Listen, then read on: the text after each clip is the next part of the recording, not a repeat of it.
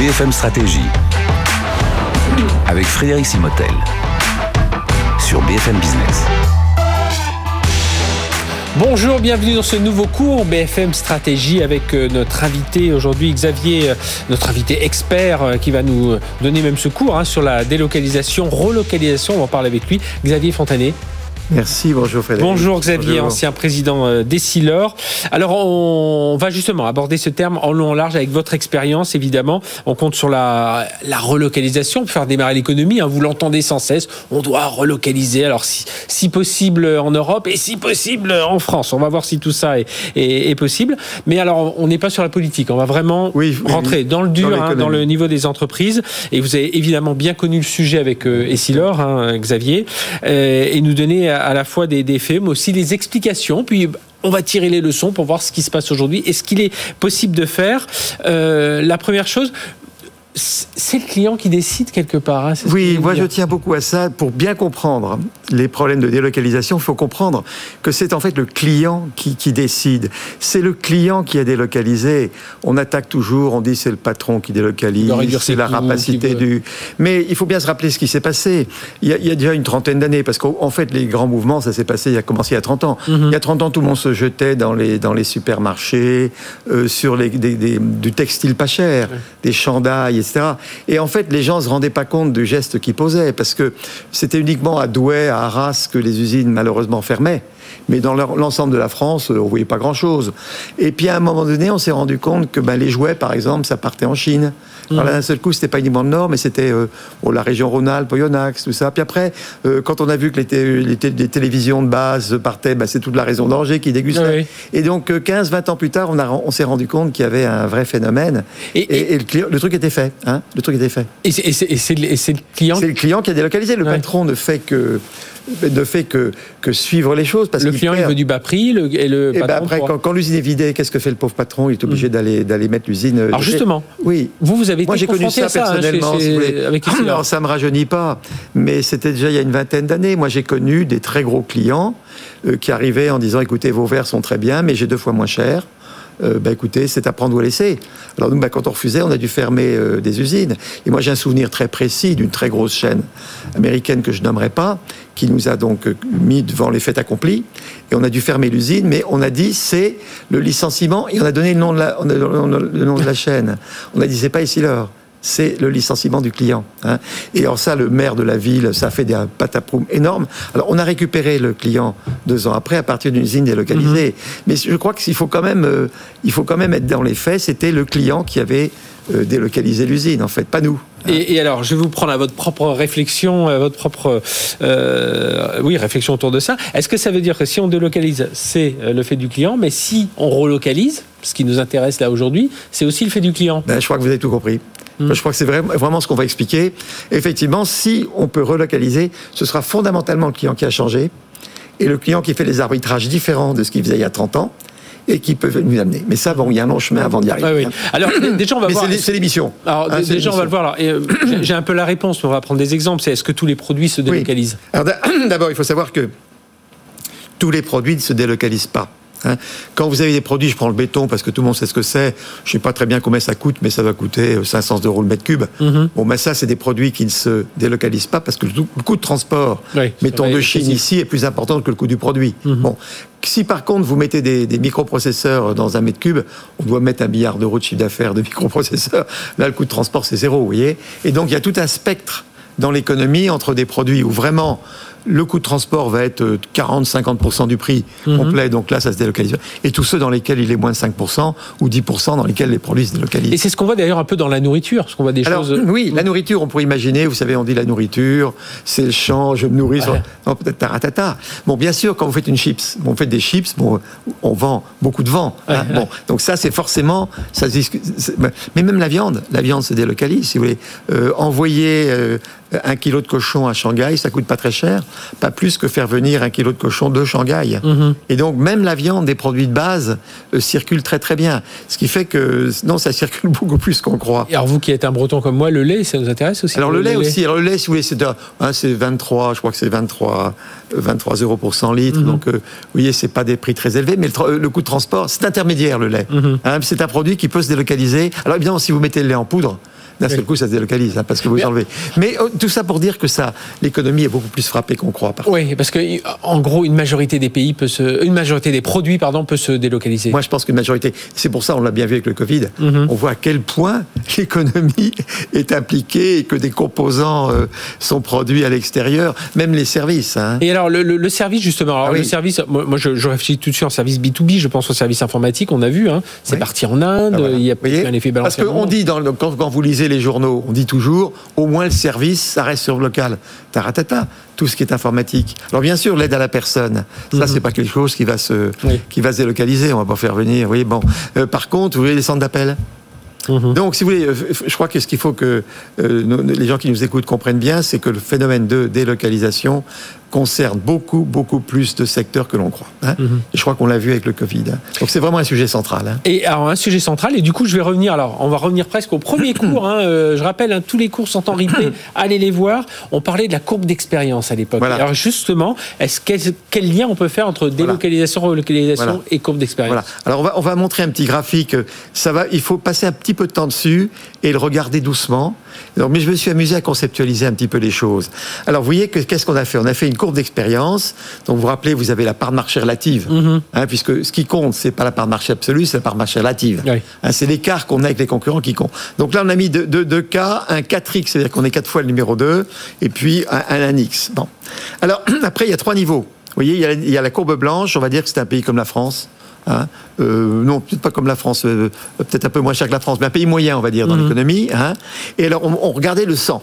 Alors, 100, c'est fait d'un produit qui est moitié avec des achats et moitié de la main-d'œuvre. hein. D'accord. C'est en général les produits classiques. Bon. Supposons que le produit acheté, c'est un produit qui circule très bien. Donc, quel que soit le pays où il est, euh, on, a toujours 50.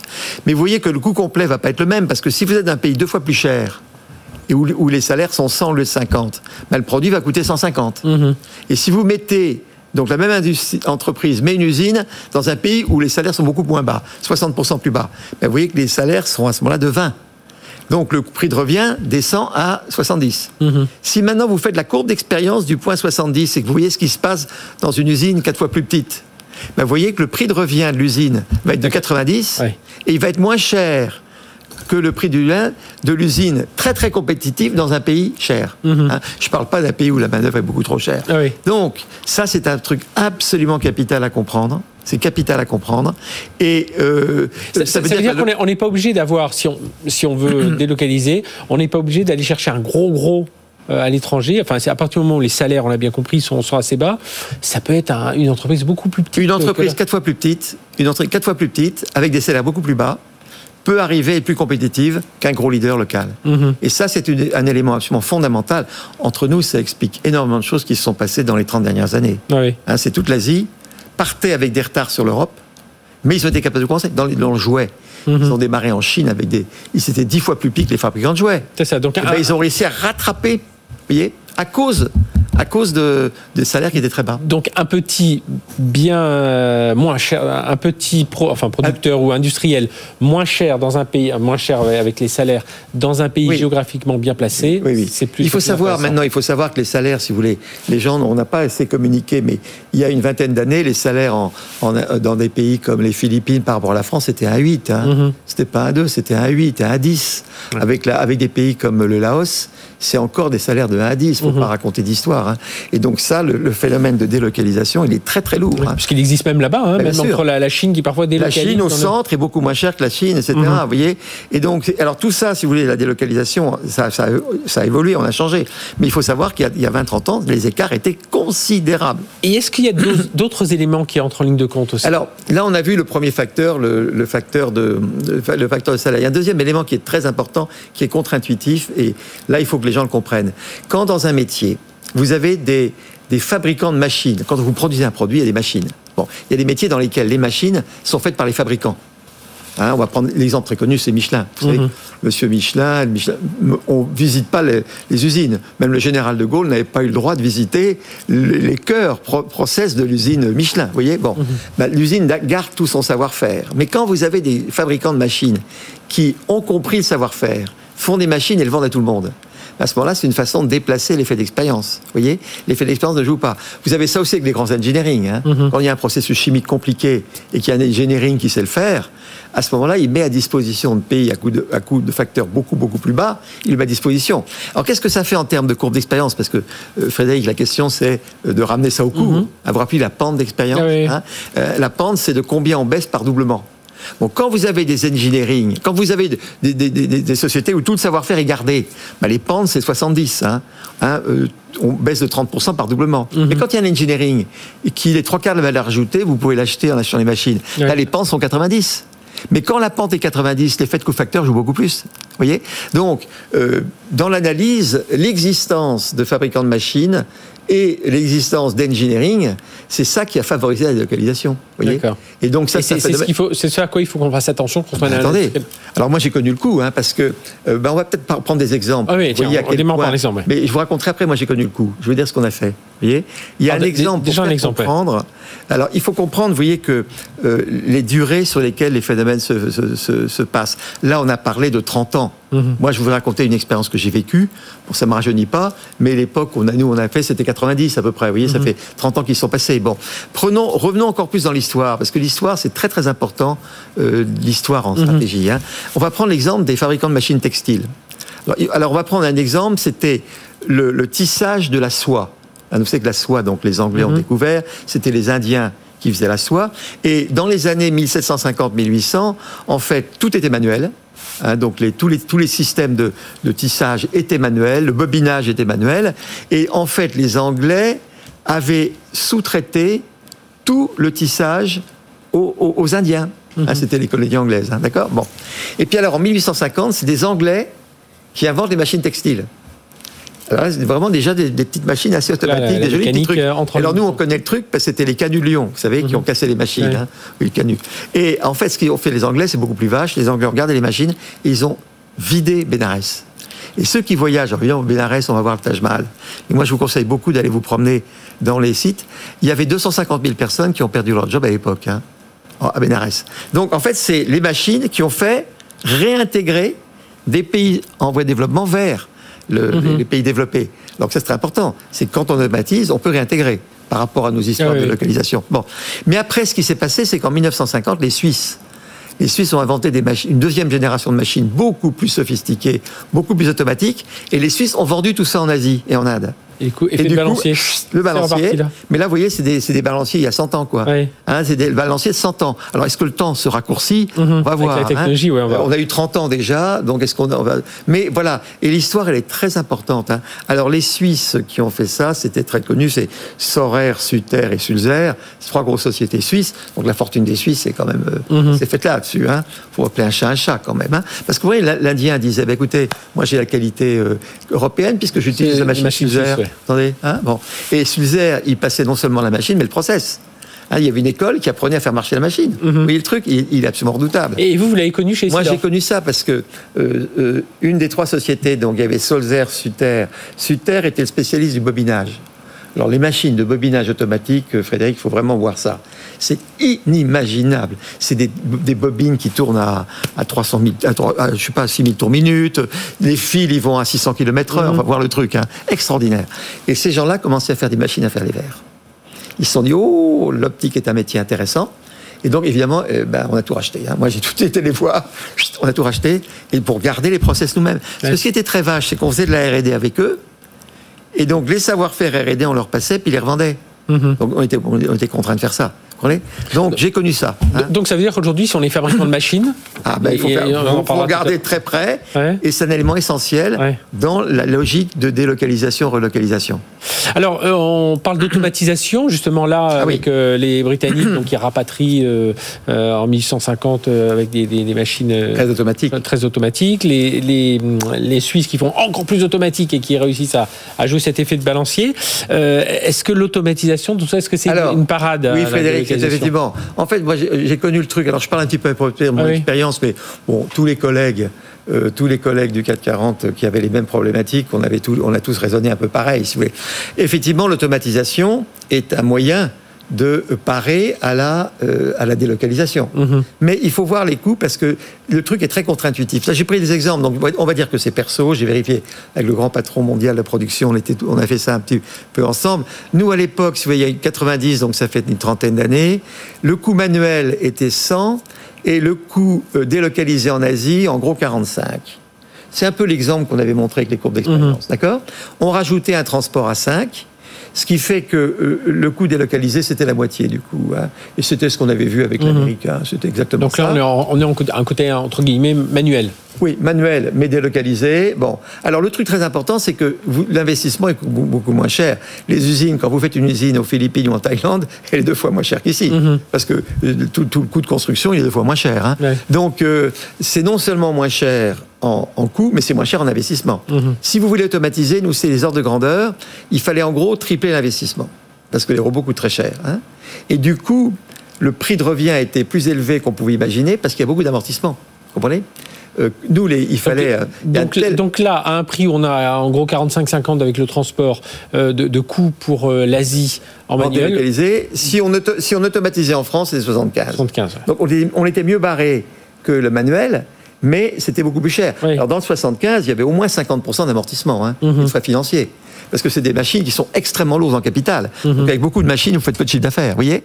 Et donc à l'époque, ça demandait beaucoup de cash. À l'époque, on n'avait pas beaucoup de cash. Donc le coût, nous, on était- absolument condamnés, sous peine de mourir, d'aller faire comme nos concurrents euh, japonais qui avaient allègrement délocalisé. hein. Et là, je rebondis un peu sur l'actualité, sur les impôts de production. Est-ce que ça bah joue oui, Ouais. donc il faut absolument allé- alléger. hein. Ouais. Il faut alléger tout ce qui tourne sur le capital. Si on est sincère dans la volonté de relocalisation, on verra. Ça Mhm. passera par l'automatisation et ça veut dire qu'il faut sincèrement euh, faire sauter tout ce qui est capital et impôts. Impôts sur le capital et la production. Et donc, en gros, en gros, pour ceux qui nous écoutent, hein, sur les, les- les- les industriels qui peuvent nous écouter, les chefs d'entreprise ou les, managers, il faut sans cesse jouer les risques entre Voilà. les risques comparés entre On est automatisation comparé. Le vrai et sujet qu'on avait, si vous voulez, c'était bon. Moi, j'étais, j'étais ingénieur de base. Mon rêve, c'était évidemment d'automatiser. Hein et Mhm. puis on s'est bien rendu compte qu'il fallait euh, délocaliser parce que sinon vraiment on risquait de passer à la, à passer à la casserole. Et alors à ce moment-là, et c'est à cause des concurrents, hein, Mhm. donc les clients voulaient, puis c'est les concurrents qui évidemment Ouais. euh, à l'époque avaient anticipé par rapport à nous. Mais euh, donc les risques comparés, si si vous automatisez, le vrai sujet c'est du cash, donc faut être riche, faut du cash. D'accord. Pour si automatiser, il faut du cash. Ah bah oui. Si on est endetté jusqu'au cou, euh, hein, donc déjà ne peuvent automatiser que des sociétés très solides en cash. hein. Mhm. Alors toutes les histoires de dette, tout ça, on va pas en parler, euh, mais euh, là, honnêtement c'est bien. Mais là, Mhm. euh, on est. Alors deuxièmement, le problème des, des- de l'automatisation, c'est les problèmes de réglage des process, et c'est très bon sur les très grandes séries. Quand vous avez des séries qui bougent tout le temps, faut tout le temps régler. Ouais, donc on perd du temps. ah on perd du temps. Et puis les premiers ouais. produits sont pas bons, donc vous jetez beaucoup sans quand vous réglez. Mhm. Donc le vrai sujet, c'est de automatiser, c'est des longues séries. Plus on a de longues séries, plus on automatise. Si on a des métiers de petites séries, bonjour les dégâts, au moins à l'époque. hein. Et puis il y a évidemment la fiscalité du capital, parce que comme vous automatisez, le- les, les amortissements deviennent une énorme partie de votre prix de revient. Et puis les frais financiers, et puis si on vous colle des coûts là-dessus, Mhm. ça vous plombe. hein. Donc c'est ce sujet, il est hyper sérieux ce sujet. hein. Et alors le risque de, en termes de délocalisation Alors, Déloc, c'est ah bah, c'est très différent. Vous allez d'abord dans les pays qui étaient instables politiquement. Vous avez choisi, si vous voulez, Thaïlande et Philippines. Bon, en Thaïlande, on a quand même. euh, Mm. Il y a eu plusieurs révolutions quand même, vous voyez. Donc, euh, bon, en général, les révolutions, ils protègent quand même les industriels euh, Mhm. extérieurs, mais quand même, il y avait des moments donnés où. Bon, le truc qui a beaucoup joué, c'est les risques climatiques. hein. Euh, Nous, on a connu quand même en Philippines et Pinatubo. On a eu quand même deux fois, euh, pendant la période des 20 et 25 ans, euh, deux fois l'usine sous 4 mètres de cendre. hein, quand Mhm. même, hein. Ouais. Bon, donc ça, là, là, vous arrêtez tout. hein. Mhm. Et puis on a eu des, des inondations. Non, puis, en- puis- oui, puis il y a l'usine, puis il y a la population. La, population peut plus se déplacer pour venir à déplacer, l'usine, oui, bah, l'usine bien sûr. hein. Et puis, et puis, euh, et puis, euh, on a eu aussi des inondations, hein, parce Mhm. que les rivières sont pas toujours en, en très bon état, et donc quand il y a, une, quand il y a la mousson, d'un seul coup, vous Mhm. trouvez l'usine sous un mètre d'eau. Donc il y a quand même ces risques climatiques qu'on a connus. On a connu surtout le Pinatubo. La chance qu'on avait, c'est Mhm. que on avait mis l'usine au- suffisamment au-dessus de la rivière. Mais notre concurrent IA, lui, il a été pris par le, Mhm. il a été pris par l'eau. hein. Et puis vous avez aussi la notion de gestion à distance quand même. hein.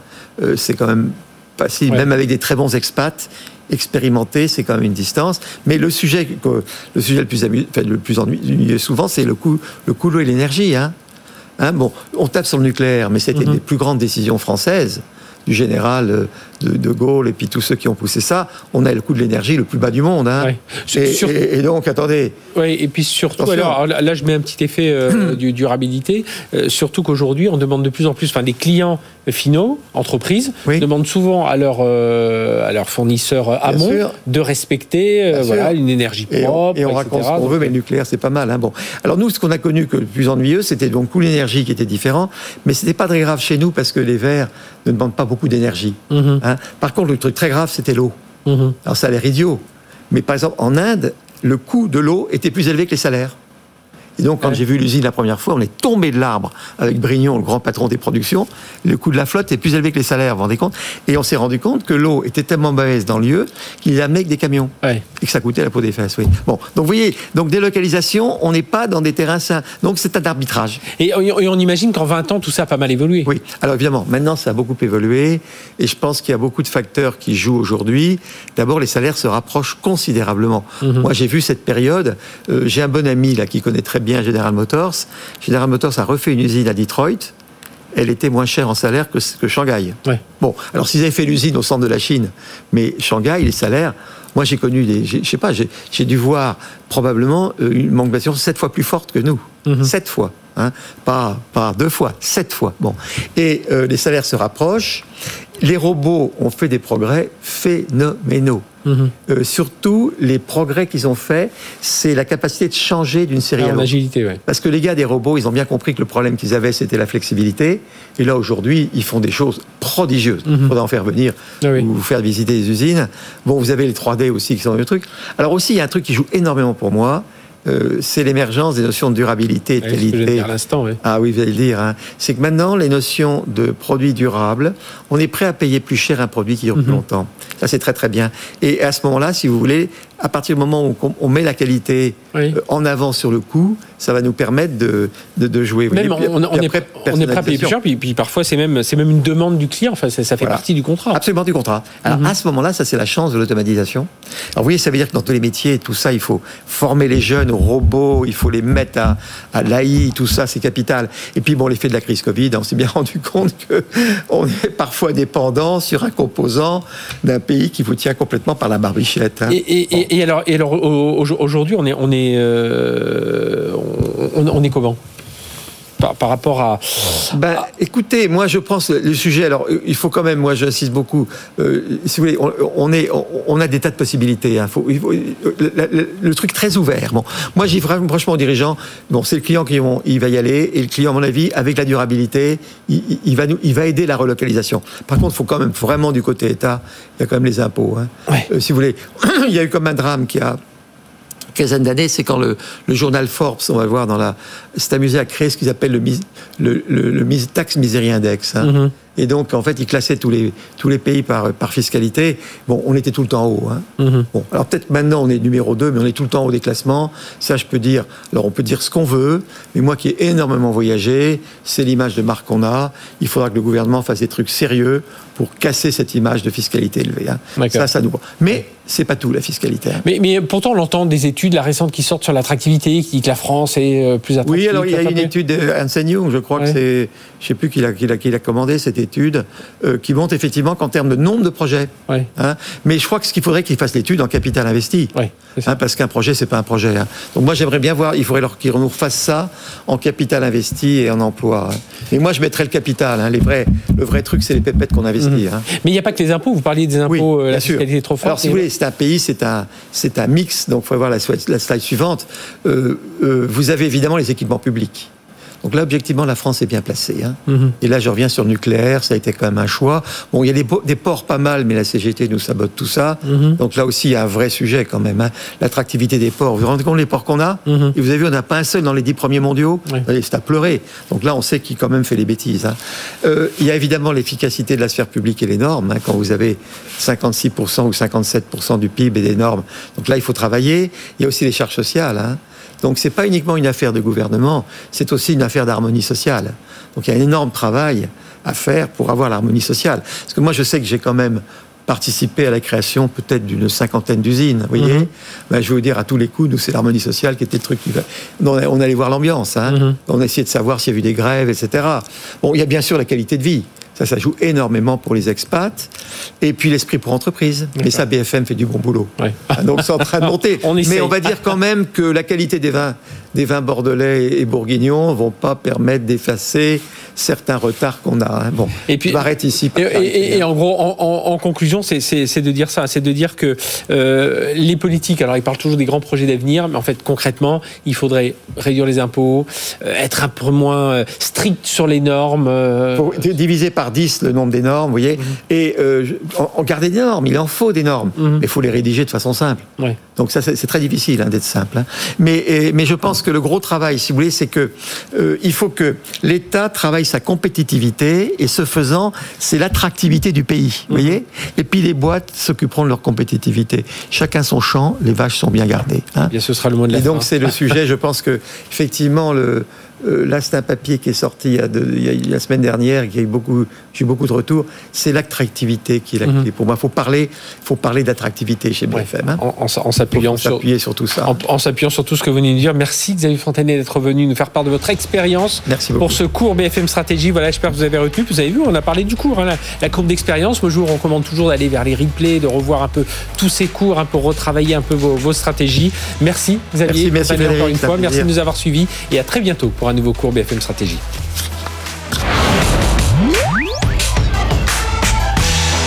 BFM Stratégie sur BFM Business.